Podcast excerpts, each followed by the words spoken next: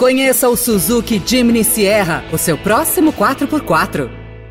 Veloy é a solução completa que você precisava para gerir sua frota.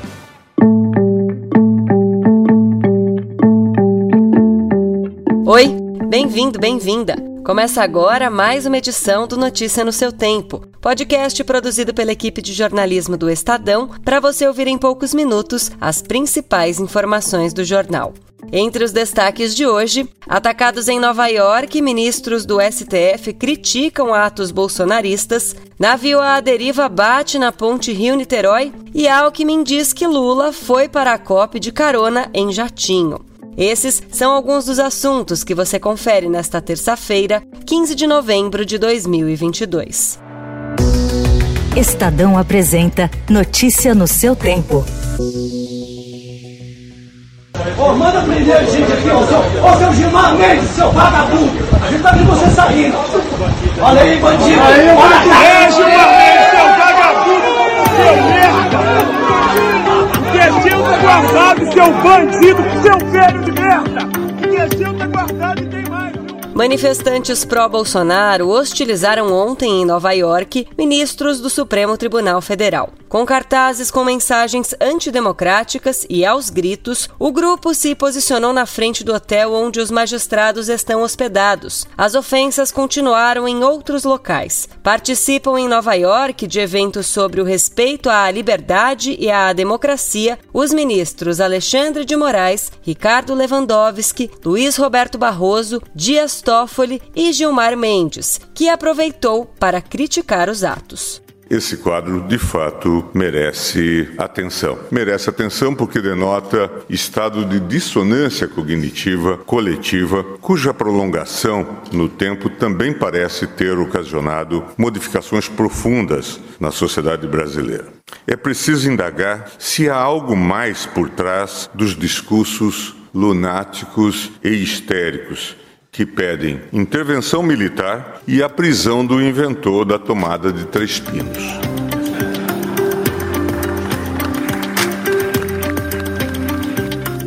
No Brasil, o coordenador da equipe de transição e vice-presidente eleito, Geraldo Alckmin, afirmou ontem que o presidente eleito Luiz Inácio Lula da Silva viajou para o Egito, onde vai participar da COP27, de carona no avião do empresário José Seripieri Júnior. Ele negou que a aeronave tenha sido emprestada. A informação que eu tenho é que não é emprestado.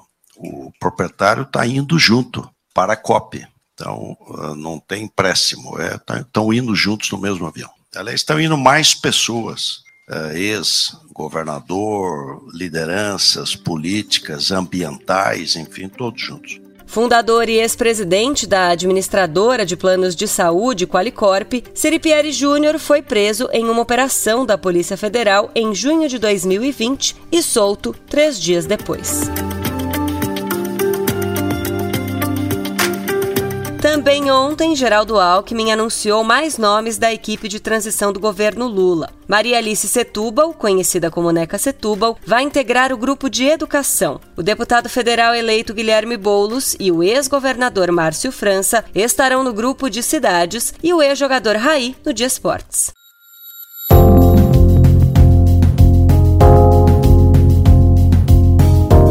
Um navio à deriva bateu na ponte Rio-Niterói, no Rio, e forçou a interdição da via nos dois sentidos no fim da tarde desta segunda-feira. Três navios rebocadores trabalhavam no local na noite de ontem para remover o navio maior, que causou o acidente em um fim de tarde de muitos ventos no Rio de Janeiro. A via foi liberada por volta das nove e meia da noite.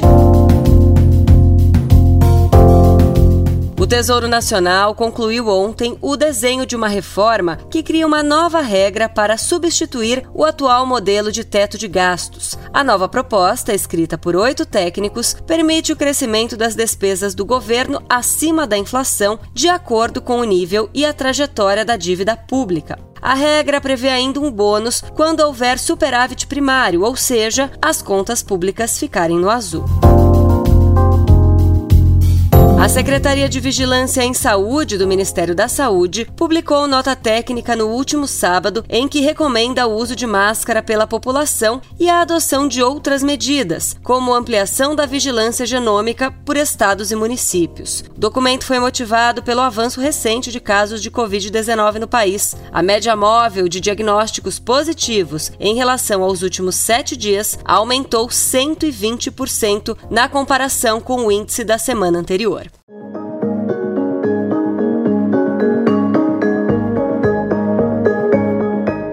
Há uma grande expectativa na COP27 em relação a um anúncio prometido para esta semana. Uma federação reunindo Brasil, República do Congo e Indonésia, países detentores de grandes florestas. A ideia era que a OPEP das florestas, como vem sendo apelidada no Egito, seja lançada simultaneamente na COP27 e na Conferência do G20. A comunidade internacional espera que o governo Lula retome a prioridade da pauta ambiental.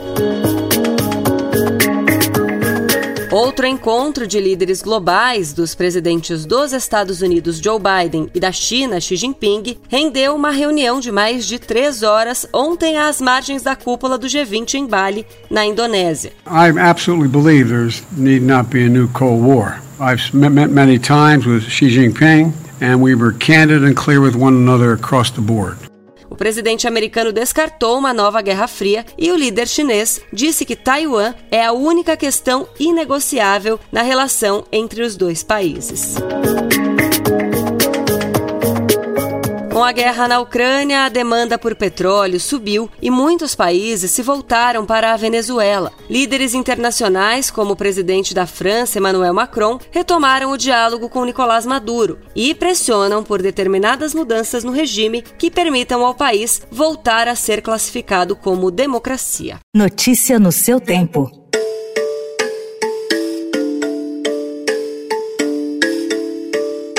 Realizada desde 1978, a tradicional pesquisa Estadão sobre os destaques da temporada 2022 acompanhou as principais tendências do esporte no ano. Com uma campanha irretocável no Brasileirão, o Palmeiras foi eleito a melhor equipe, com seis jogadores entre os mais votados, além do técnico Abel Ferreira. Bia Zanerato, meia atacante palmeirense, foi eleita a melhor jogadora brasileira de futebol feminino. E, pelo segundo ano consecutivo, a ginasta Rebeca Andrade foi escolhida o destaque feminino brasileiro e mundial em 2022.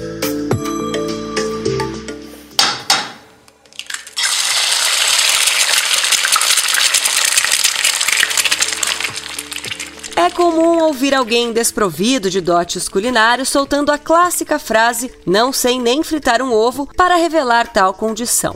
Bem, fritar um ovo perfeito com a gema mole e a clara rendada requer truques que nem todo cozinheiro conhece. Mas, independentemente do seu grau de instrução na cozinha, a pergunta que não quer calar vem antes disso: Você sabe comprar um ovo? O Paladar montou uma cartilha com a ajuda de produtores e cozinheiros, disponível no site paladar.estadão.com.br. Só faltou responder quem veio primeiro, o ovo ou a galinha.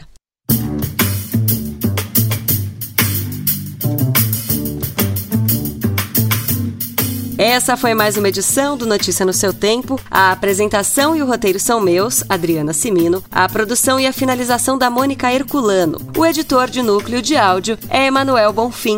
Obrigada pela escuta. Até amanhã. Você ouviu Notícia no seu Tempo. Conheça o Suzuki Jimny Sierra, o seu próximo 4x4.